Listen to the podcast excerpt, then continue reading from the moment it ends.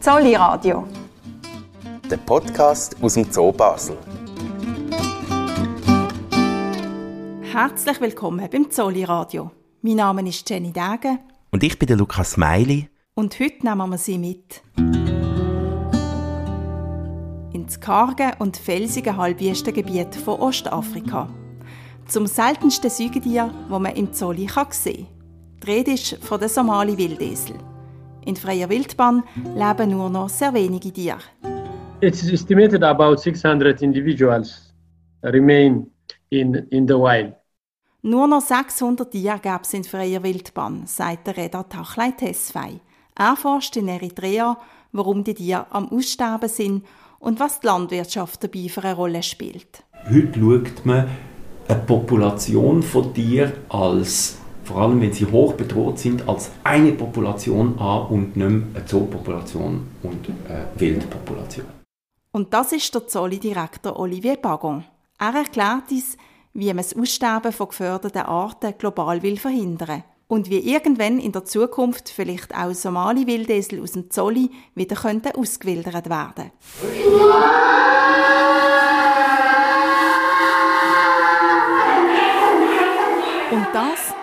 das ist der Adam.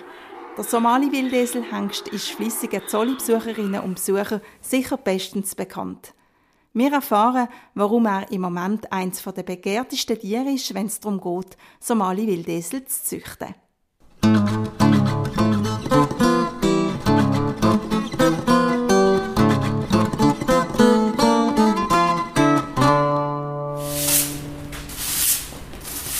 Aber als allererstes treffen wir den Tierpfleger Mark Brandenberger. Und zwar beim Putzen. Jetzt sind wir äh, hinter den Kulissen im Australien, wo auch die Wildesel daheim sind mit den Stallungen. Ja. Und da schauen wir jetzt gerade in so eine. Ist das eine Box? Genau, das ist eine Wildeselbox. Eine von fünf, die wir haben. Wir schauen in eine Box, die etwa 5 x 4 Meter groß ist. Sie hat an beiden Enden jeweils eine Tür. Eine führt in einen Gang, wo mit dem Australishaus verbunden ist. Die andere führt in einen kleinen Innenhof. Von hier aus sieht man von hinten auf die Australis-Anlage. Ein Gittertor trennt uns von den drei Tieren, die dort am Sünneln sind. Da wir jetzt vorher die Tiere rausgelassen haben, bin ich jetzt die Box vorbereitet, dass also irgendetwas wäre. Und die Tiere müsste ich abtrennen oder so dass die Boxen wieder parat sind, dass man sie jederzeit wieder kann. Und das möchte ich gewöhnen.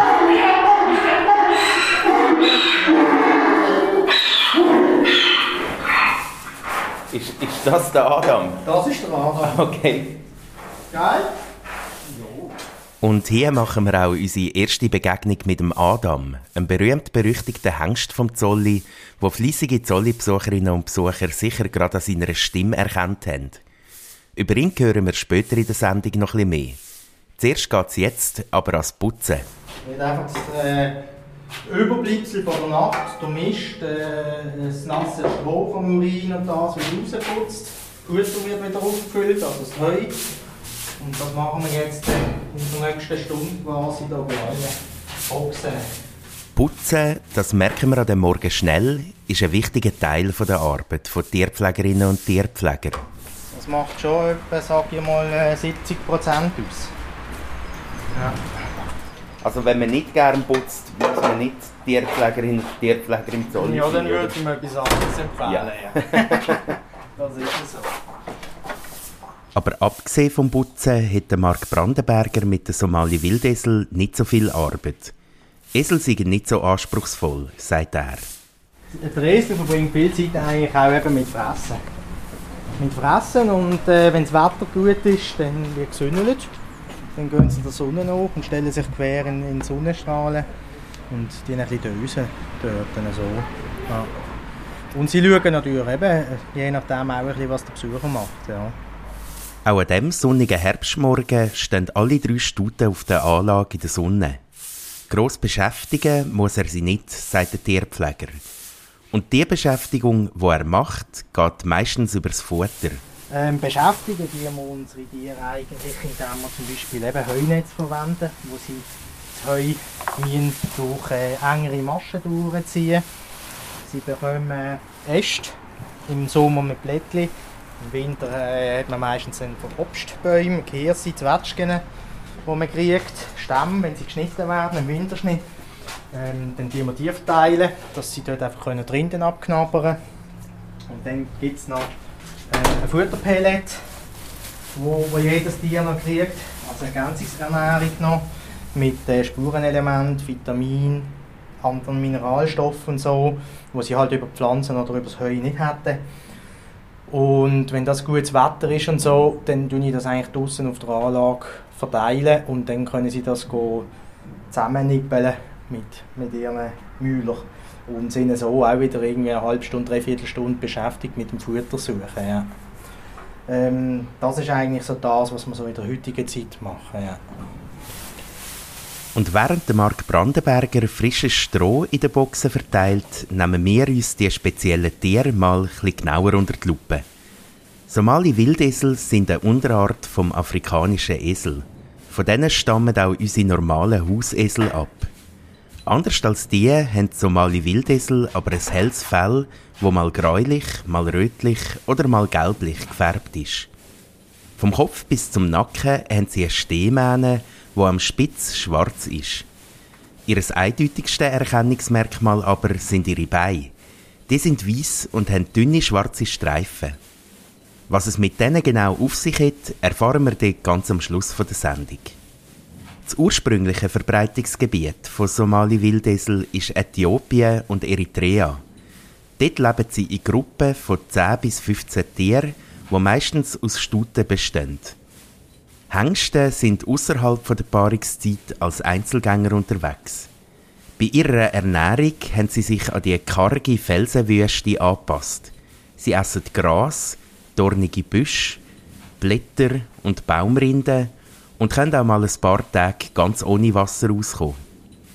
Weibliche Tiere werden mit etwa dreieinhalb Jahren, männliche Tiere mit zweieinhalb Jahren geschlechtsreif. Es dauert etwas mehr als ein Jahr, bis ein Jungs ausgetragen ist und auf die Welt kommt. Ab dem Zeitpunkt und bis zur eigenen Geschlechtsreife hat ein Jungtier eine starke Bindung zur Mutter. In ihrer ursprünglichen Heimat Ostafrika sind Somali Wildesel stark gefährdet. Nur noch gerade zwischen 200 und 600 Tiere gibt es in freier Wildbahn. Die Schätzungen gehen auseinander. Etwa 200 zusätzliche Tiere leben in Zoos. Weltweit gibt es also nur noch etwa 400 bis 800 Somali Wildesel. Und ein kleiner Bruchteil davon lebt im Zolli. Wir haben eine Gruppe von vier. Drei Stuten und ein Hengst. Es gibt also nur noch sehr wenige Somali Wildesel auf der Welt. Die Zucht von diesen Tieren in den Zoos spielt eine wichtige Rolle, um die Population vor dem Aussterben zu bewahren. Die Grundlage dieser Zucht ist das europäische Erhaltungszuchtprogramm. Der Kurator der Somali-Wildesel, Adrian Baumeier, erklärt uns, was es damit auf sich hat und welche Rolle der Zolli dabei spielt. Das EEP, EEP steht für EASA Exitu Programm. Das heißt, das ist das Zuchtprogramm von der EASA, vom Europäischen Zooverband. Und wird in diesem Zuchtprogramm ähm, wird sichergestellt, dass die genetische Vielfalt von der Population, die man hat, von den Tieren, dass die erhalten bleibt. Also wer schaut, wer mit wem züchtet. Der Zoo Basel führt verschiedene EEPs, unter anderem das von der Somali Wildesel. Die Sicherstellung von der genetischen Vielfalt, das ist bei der Somali Wildesel gar nicht so einfach. Die gesamte europäische Zoopopulation stammt nämlich von ein paar wenigen Tieren ab, die in den 1970er Jahren in die Schweiz, auf Deutschland und auf Israel importiert worden sind. Das heisst, damals in den 70er Jahren, wo man die Somali Wildesel importiert hat, aus, aus der Natur, also ist einfahren, hat man gut 20 Tiere eingefangen und die sind drei Zoos gegangen, nämlich auf Basel, auf Berlin und in einen Zoo in Israel, in Haibar. Und bei diesen drei Zoos, die 20 Tiere, also 22 glaube ich, haben nicht alle zusammen gezüchtet, also ein paar haben gar nicht gezüchtet. Und wir haben ähm, von 17 Tieren wissen wir, dass sie gezüchtet haben.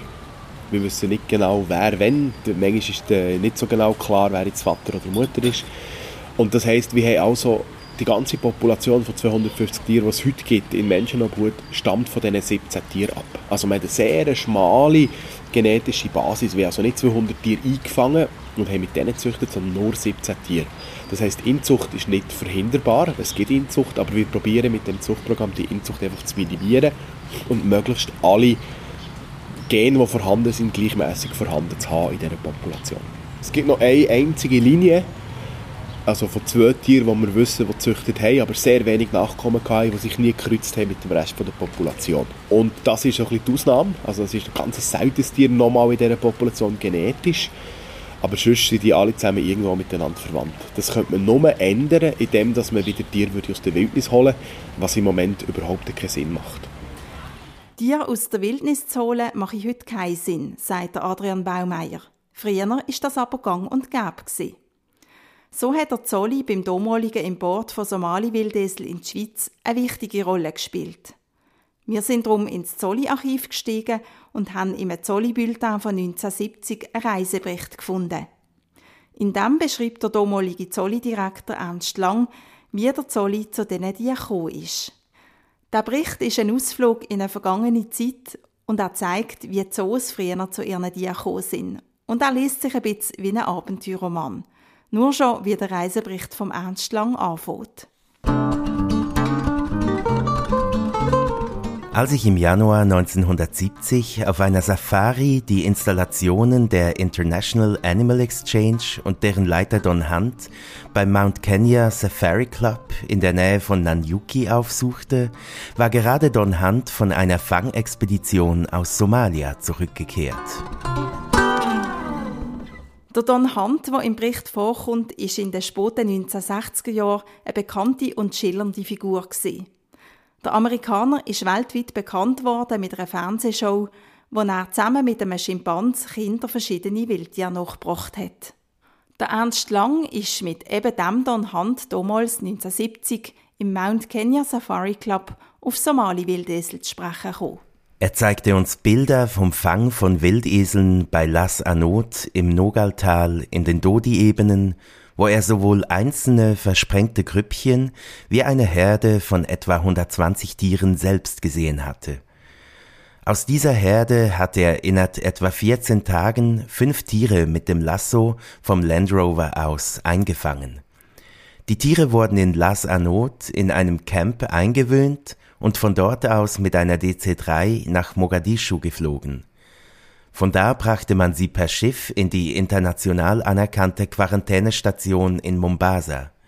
Nach kurzen Verhandlungen und nach Einholung der Zustimmung unseres Verwaltungsratspräsidenten konnten wir die Tiere ankaufen.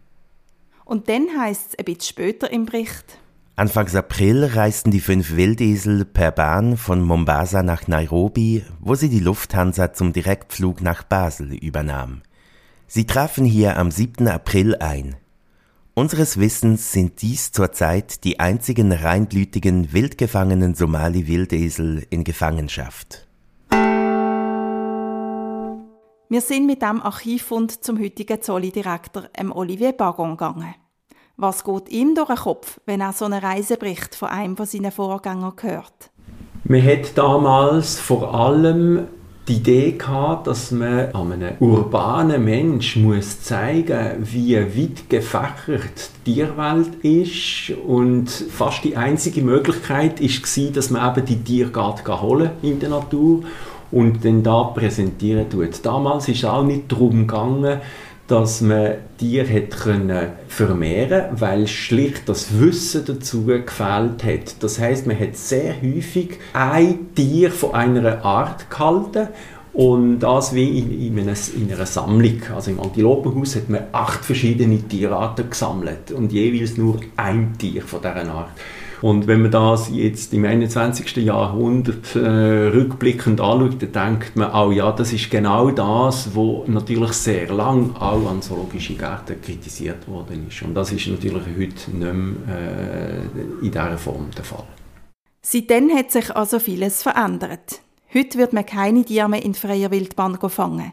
Heute forscht der Zolli stattdessen intensiv an der Zucht von gefährdeten Tierarten. Eigentlich geht es heute darum, dass wir in der Lage sind, hochbedrohte Tierarten zu züchten und zu bewahren und vor allem unsere Besucherinnen und Besucher für die Tierarten können sensibilisieren, damit sie wissen, dass der Lebensraum, der Lebensraum von diesen Tierarten in der Natur so gefährdet ist. Und es geht nicht mehr darum, dass wir als Hauptfunktion haben, wir Zoodirektoren, den Tierbestand via Fang aufrechtzuerhalten, sondern es geht darum, dass wir via Zusammenarbeit mit anderen zoologischen Institutionen und mit der Feldbiologie in der Lage sind, unser Tierbestand at large, das heißt auf dem Planeten in den verschiedenen, sehr diversen Lebensräumen können aufrechterhalten. Zoos sind heute also nicht Vergnügungsparks mit exotischen Tieren für ein städtisches Publikum, sondern es sind wissenschaftliche Institutionen, die sich auf der ganzen Welt mit anderen Zoos, mit Wissenschaftlerinnen und Wissenschaftlern und mit Artenschutzorganisationen vernetzen. Mit dem Ziel, zusammen bedrohte Tierarten zu schützen.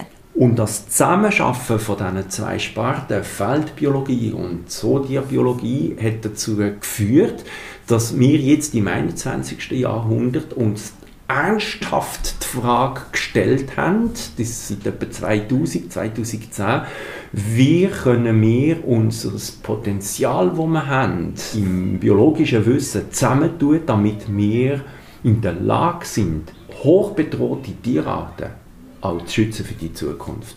Und dann ist nicht mehr auf die eine Seite das Management von Kleintierpopulationen im Zoo wichtig und die Feldbeobachtungen wichtig, sondern man hat plötzlich gesagt, man muss die Population als Gesamt anschauen und gewisse hochgefährdete Tierarten müssen so als eine Population gemanagt werden und aus dieser Idee heraus ist der One-Plan-Approach entstanden. Das heißt, heute schaut man eine Population von Tieren als vor allem wenn sie hoch bedroht sind, als eine Population an und nicht mehr eine Zoopopulation und eine Wildpopulation. Der One-Plan-Approach ist von der Weltnaturschutzunion ins Leben gerufen worden. Er soll helfen, stark geförderte Tierarten vor dem Aussterben zu retten. Weil wenn es wie bei den Somali-Wildesel weltweit nur noch wenige hundert Individuen gibt, ist vor allem der schmale Genpool ein großes Problem.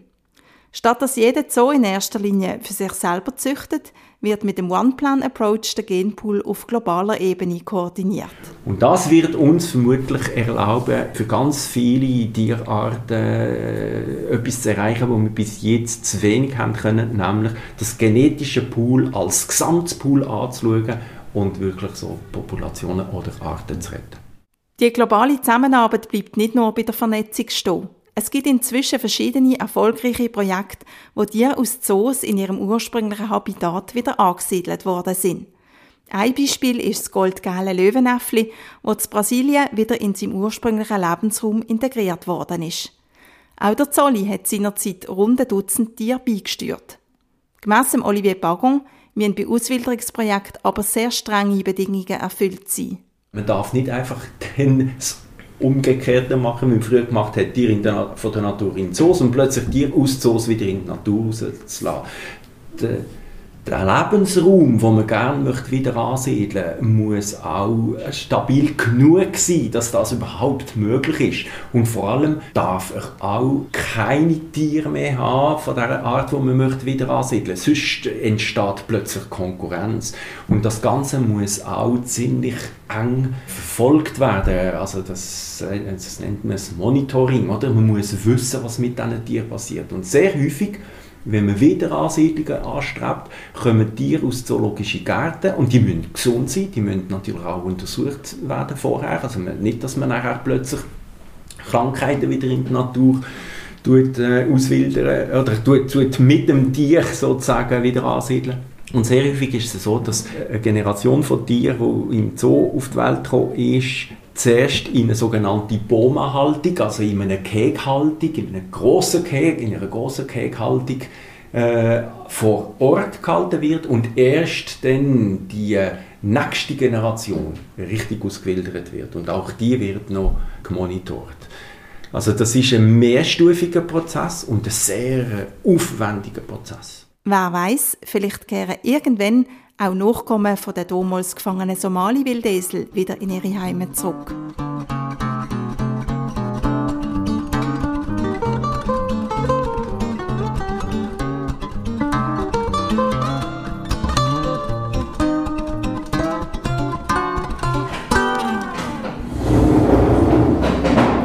Wir sind wieder zurück bei Mark Brandenberger. Und bei ihm.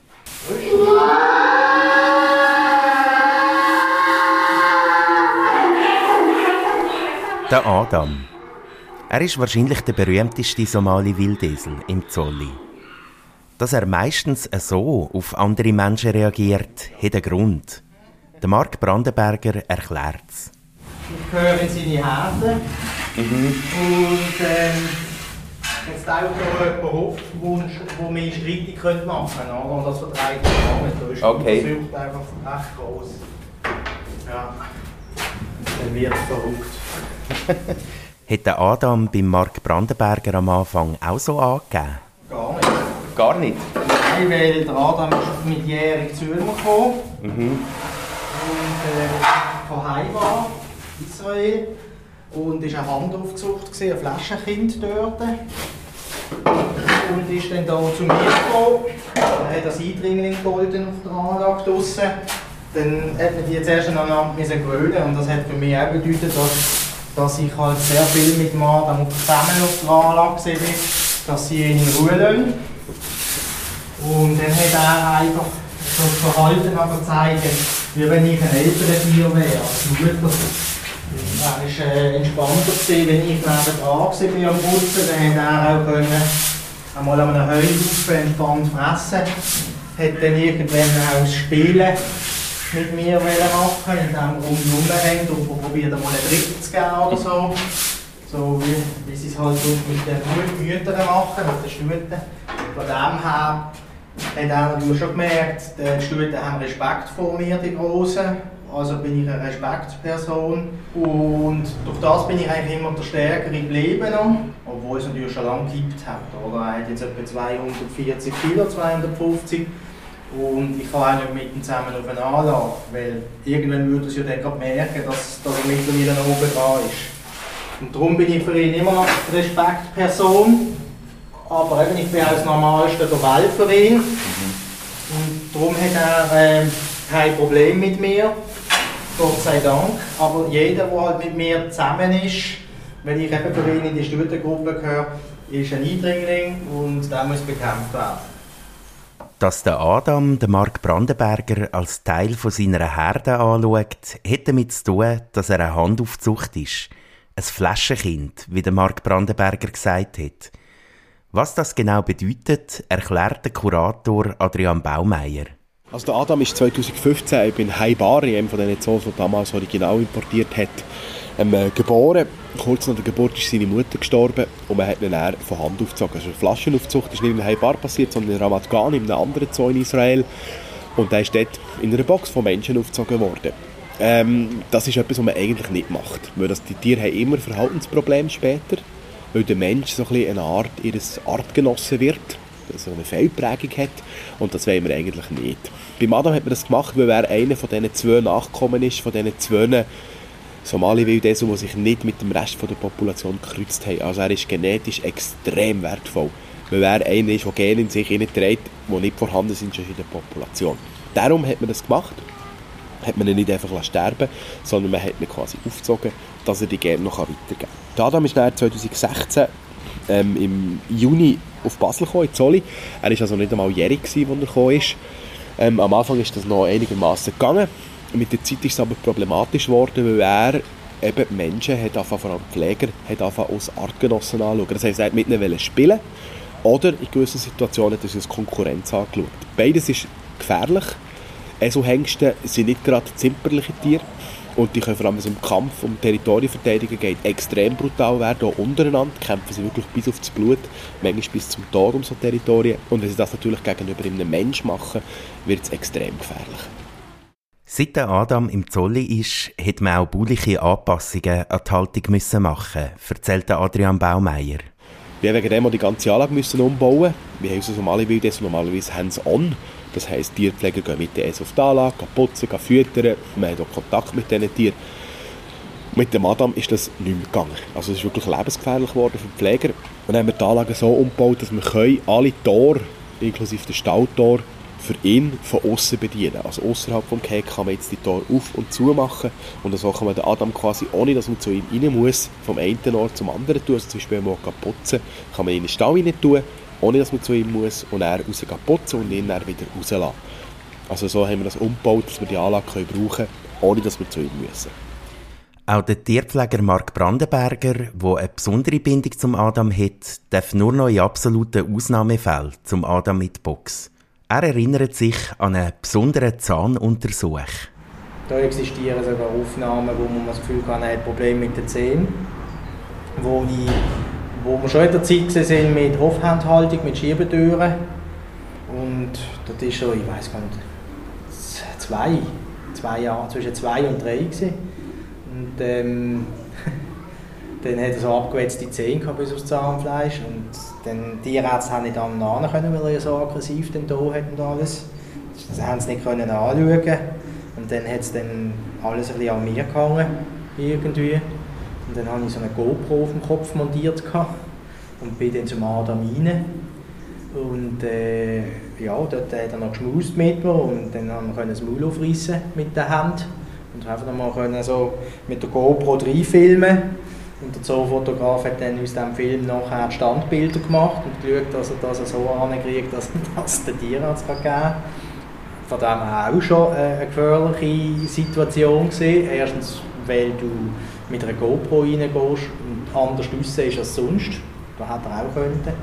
Aber äh, eben von dem her schätze ich ihn eigentlich schon. Ja. Und mehr oder weniger habe ich auch ein gutes Gefühl immer noch bei ihm. Wie ist es denn für ihn, mit dem Adam zu arbeiten? Oh, ich meine, ich habe es sehr gut mit dem Adam. Der Adam ist sonst zum Teil vielleicht äh, in der Wärterschaft nicht ganz so beliebt, eben weil er halt ein bisschen schwierig ist vom Charakter her. Es hat auch ähm, bei mir Zeiten gegeben, so die ersten Zeiten, wo man sich daran gewöhnen an die Offhandhaltung und äh, sein, sein Wesen. Aber ähm, also ich habe Freude an ihm und äh, ja, ich merkst auch, wenn ich mal zwei Wochen in der Ferien war, drei Wochen, dann wieder zurückkommst, das zieht mich dann schon wieder auch äh, in Zoo und zu den Tieren. Also, unter anderem auch zum Adam. Hast du mal ähm, Somali Wildesel im Frier Wildbahn gesehen? Nein. Aber ich glaube, das haben noch viele nicht, weil es gar nicht so viele gibt. Mhm. Ja. ja. Aber äh, es hat ja äh, Aufnahmen auf unserer Homepage-Seite vom Zoo Basel. Und wenn man die mal anschaut, dort beim Projekt, das wir unterstützen, das ist schon eindrücklich wenn man das so sieht, wie sie, wie sie dort leben. Ja. Die Aufnahmen, die der Marc Brandenberger davon geredet hat, findet man auf der Zolli-Webseite unter dem Stichwort Podcast. Der, der das Video gemacht hat, ist der Reda Tachleit Hesfei. Er ist Wissenschaftler und Naturschutzexperte und mit ihm reisen wir gedanklich auf Eritrea in Nordosten von Afrika. Dort sind die Tiere daheim und es gibt sie nur noch dort und im Nachbarland Äthiopien. Der Reda Tachlei Tesfai kommt selber aus Eritrea und macht für seine Forschung seit rund 25 Jahren Expeditionen in die Wüste von Eritrea. Wir haben mit ihm via Zoom ein Gespräch führen und er sagt, es gab wirklich nur noch sehr wenige Somali-Wildesel. It's estimated about 600 individuals remain wir schätzen, dass noch ungefähr 600 Tiere in dem Gebiet leben. Davon rund 100 und ein paar Verstreute in Äthiopien und etwa 400 in Eritrea. Also insgesamt sind es nur noch rund 600 Tiere, die in freier Wildbahn leben. Nur noch 600 Somali-Wildesel auf der ganzen Welt. Die Zahl ist schon sehr erschreckend. Warum die Zahl dermaßen tief ist, hat aber vielschichtige Gründe. Es ist nicht einfach so, dass die Tiere überall skrupellos gejagt würden. In seinem Heimatland Eritrea würden sie nämlich gar nicht gejagt, sagt der Reda Tachleit Tesfai.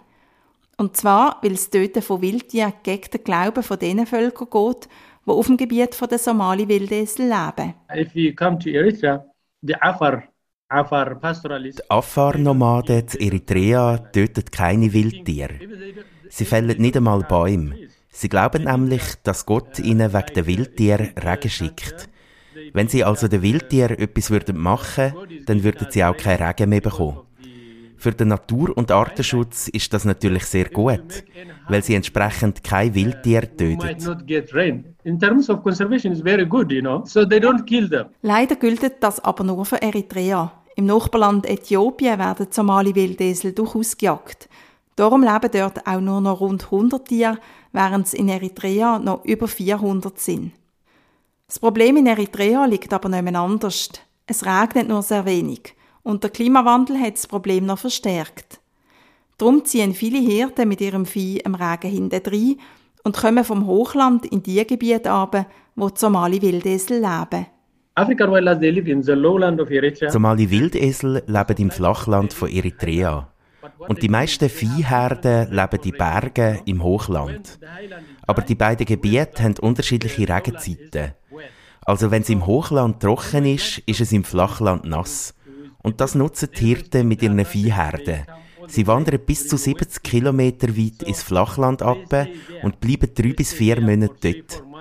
Und wenn sie wieder gehen, sind alle Wasserlöcher schon leer. Somali Wildesel sind also immer im Nachteil. Always in dis- disadvantage, you know. Dazu muss man wissen, dass Somali-Wildesel sehr scheuche Tiere sind. Sobald sie gestört werden oder Menschen herum sind, gehen sie weg. Darum sind sie in den letzten Jahrzehnten auch immer weiter in den Süden abgewandert, wenn die Viehherden gekommen sind. Und wie man herausgefunden hat, ist dort das Gras nicht gleich gut und sie müssen zu weit laufen bis zur nächsten Wasserquelle. Noch vor 30, 40 Jahren ist die Konkurrenz für die Somali-Wildesel nicht gleich gross gewesen. Die Viehhirten haben mit ihren Tieren mehr oder weniger an einem Ort gelebt und die Somali-Wildesel haben ihr Gebiet gehabt, erklärt uns der Reda Tachlei Tesfai. Aber seit es in Eritrea moderne Technologien gibt, wie zum Beispiel Wettervorhersagen oder Nattel, seither würden die Hirten immer wissen, wo es gerade geregnet hat. Uh, so Wenn es also im Flachland geregnet hat, dann erfahren das die Hirten im Hochland sehr schnell. Und am nächsten Tag sind sie da mit ihren Tieren. Die Somali Wildesel haben also keine Chance, aus diesen temporären Wasserstellen zu trinken oder das saftige Gras zu fressen. Das Ziel vom Redatachlei Tesfai ist es, im Flachland von Eritrea ein Schutzgebiet für die Somali-Wildesel können einzurichten. Äh, So, dass sich all die Gruppen, die Wasser brauchen, nicht in die Quere kommen.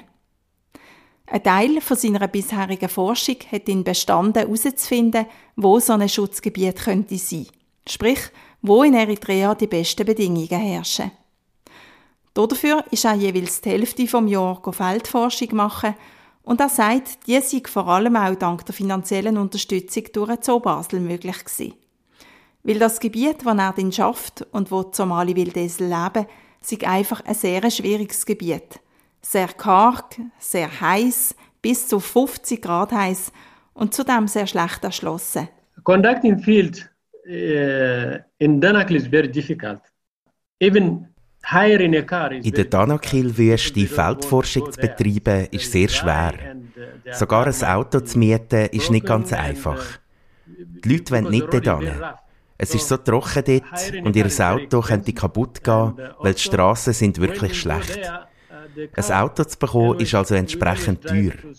Und nach einer gewissen Distanz müssen wir dann Kamel mieten, weil man mit dem Auto nicht mehr weiterkommt. Die tragen uns das Gepäck und das Wasser. All das braucht Geld. Da bin ich im Zoo Basel sehr dankbar, dass er die Feldforschung zu der Somali-Wildesel unterstützt. I'm very grateful with their support, uh, especially the research in uh, the research of African wildlife uh, in Eritrea. Wenn es gelingt, in Eritrea so ein Schutzgebiet für Somali-Wildesel zu errichten, dann ist der Reda Tachlei Tesfai zuversichtlich, dass sich die Population wieder vergrößert. Seine Forschungsresultate sind vielversprechend.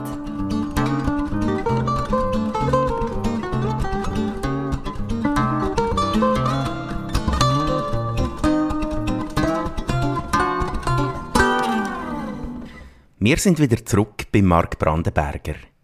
Er ist nach einer Stunde fast fertig mit dem Putzen der Somali-Boxen. Die Arbeit, die ich jetzt mit dir mache, Mhm. die mache ich normalerweise in einer halben Stunde. Ja, ich habe es eben noch gedacht. Also es ist nicht, dass ich die Zeit normal habe. Mhm. Und während er seine Werkzeuge versorgt, sind wir vorne vor der Anlage gestanden und haben Besucherinnen und Besucher gefragt, was sie über die Somali Wildesel wissen wollten. Und eine Frage war dabei ziemlich oft zu hören. Gewesen. Äh, vorhin habe ich so äh, angeschaut, habe ich gefunden, ja, es ist komisch, die, die Pfoten habe ich jetzt noch nie mich so geachtet, dass die so gestreift sind, ja. Äh, ja, das heißt, sie sind Wildesel, aber, aber warum sie so gestreift sind, weiß ich auch nicht. Nein. Wieso? Wissen Sie das? Ich selber weiß es nicht, aber der Kurator Adrian Baumeier wird uns die Frage beantworten. Ähm, die Streifung sieht man bei ganz vielen Wildequiden, also bei Wildpferdverwandten. Ähm, die Streifung weiss man heute, das hat vor allem damit zu tun, dass, also bei den Zebras ist es ja ganz krass, wo die ganze Körper gestreift ist, hat vor allem damit zu tun, dass das eine Abwehr ist gegen bissende Insekten. Und bei Somali-Wildesel ist es offensichtlich gegen Insekten, die vor allem auf die Beine bissen und darum haben sie nicht das ganze Fell, sondern nur die Füße gestreift. Das sieht man auch bei alten Pferderassen die zum Teil noch Streifungen haben. Quarter Horses gibt es ganze Haufen, die Streifen haben dabei. Ähm, oder eben beim Zebra, wo noch ein Verwandter ist, wo man weiter oben die Streifung den ganzen Körper ausmacht. Im Zusammenhang mit diesen Streifen hat auch die folgende Besucherin etwas wissen. Aber mit dem Zebra verwandt ist. Ja, sehr nach sogar. Ähm, Zebras und äh, Wildesel gehören in die gleiche Gattung, also es sind quasi Schwesterarten. Ähm, auf äh, wissenschaftlich heisst die Gattung Equus und der Equus äh, africanus somalensis ist der Wildesel und Equus ähm, quagga ist, ist das Zebra. Also sie sind wirklich nah miteinander verwandt. Übrigens auch mit den Hauseseln. Die Somali-Wildesel ist die Wildform, also die Ursprungsform für unseren Hauseseln. Und mit den Ross. Ross sind ja in der Gattung Equus, also die sind alle sehr, sehr nah miteinander verwandt. Dann haben wir hier noch eine Familie vor der Somali-Eselanlage angetroffen. Hast du eine Frage zu den Somali-Esel? Was sind denn die Somali-Esel? Ja, da sind sie, gerade da unten. Das sind die mit den gestreifelten Beinen. Sind die schnell? Ob sie schnell sind? Somali-Wildesel können schnell sein. Ähm, es ist noch schwierig zu sagen, aber ich würde mal sagen, so bis 50, 60 Stundenkilometer, also wie ein Auto für eine normale Straßenfahrt, ungefähr das Tempo können sie erreichen. Nicht über lange Zeit, aber über kurze Strecken schon. Dann kommt hier noch eine weitere Besucherfrage. Wie viel Platz sie in der Natur haben. Ja. Brauchen. Ja, das ist gut. Also wie weit sie gehen pro Tag. Also Somali-Wildesel, wie viel Platz es die brauchen in der freien Wildbahn, das ist noch schwierig zu sagen. Der Grund ist, der Platz hängt immer nicht unbedingt vom Platz ab, das ist noch zweitrangig, sondern es ist immer eine Frage von der Ressourcen. Also wie viel Futter gibt es auf dem Platz?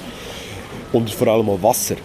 Ähm, äh, und da Somali Wildesel in einer Wüste, respektive Halbwüste leben, die extrem trocken ist und es extrem wenig Pflanzen gibt, heisst das, sie brauchen äh, enorm viel Platz oder enorm viel äh, also enorm viel Platz, um genug Ressourcen zu haben. Dass sie genug Futter können finden dass sie genug Wasser haben, genug Zugang zu Wasser, brauchen die dort sehr viel Platz. Im Zoo ist es so, dass man natürlich den Platz kann reduzieren kann, weil man nicht die Ressourcen kann auf kleinerem Platz zur Verfügung stellen Und es ist nicht unbedingt so, dass sie viel Platz brauchen, es ist mehr wie die Qualität von dem Platz. Und wenn man bei uns einmal die Anlage anschaut, sieht man, es hat ganz Haufen Inseln auf dieser Anlage, also Haufen so Holzhäufen, und das ist vor allem darum, dass die Esel irgendwo rundherum säckeln können. Wenn man einfach eine offene Fläche hätte, würden die Esel, wenn sie einander treiben, einander jagen, säckeln, bis sie am Ende sind und nicht mehr wissen, woher. Und wenn man rundherum hat, können sie Achte machen und rundherum säckeln. Und darum ist die Qualität des Platzes viel wichtiger als die Ausdehnung selber. Ihnen ist im Zolli sicher auch schon mal aufgefallen, dass die Pflegerinnen und Pfleger recht viel Zeit mit Putzen verbringen. Und es gehört halt auch dazu, dass man diesen Tieren mehr oder weniger hinterdrein putzt. Die Somali-Wildesel allerdings machen es in dieser Hinsicht ihrem Pfleger recht einfach. Hören Sie hier den Beobachtungstipp. Man soll mal vor der Anlage stehen und schauen, wo die Esel herkoten. Also wo sich der Kot befindet. Und dann stellt man fest, dass der ziemlich lokalisiert ist. Also sie, sie schiessen immer ein bisschen den gleichen Ort her. Und wenn man kann beobachten kann, sich Zeit nimmt, stellt man fest, dass die Esel ganz häufig bei diesen Kothäufen vorbeigehen, daran schnuppern und wieder drauf Kot absetzen. Und es ist so, dass sie das nutzen als Kommunikationsmittel. Die Tiere, die sehr verstreut leben, können so Revier markieren, sie können so sagen, wer wo ist, weil der Code den individuellen Geruch und so können die Tiere also sehr gut anhand von diesen Codehäufen kommunizieren. Es hat einen Vorteil, es ist nicht die ganze Anlage verkodet, sondern es ist sehr lokalisiert, ist zum Putzen ein bisschen einfacher, als wenn man da überall müsste Code zusammenlesen Und mit diesem Beobachtungstipp sind wir buchstäblich zuhinterst angekommen. Danke vielmals fürs Zuhören und bis zum nächsten Mal beim Zolli Radio. Zolli Radio.